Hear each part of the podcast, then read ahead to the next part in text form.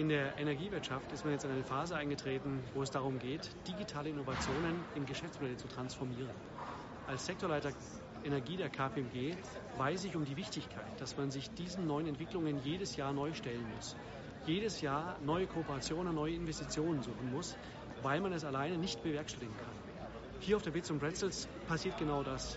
Bits Pretzels ist eine Plattform, auf der sich traditionelle Unternehmen und Startup-Unternehmen treffen und genau diese Entwicklungen diskutieren und voranentwickeln.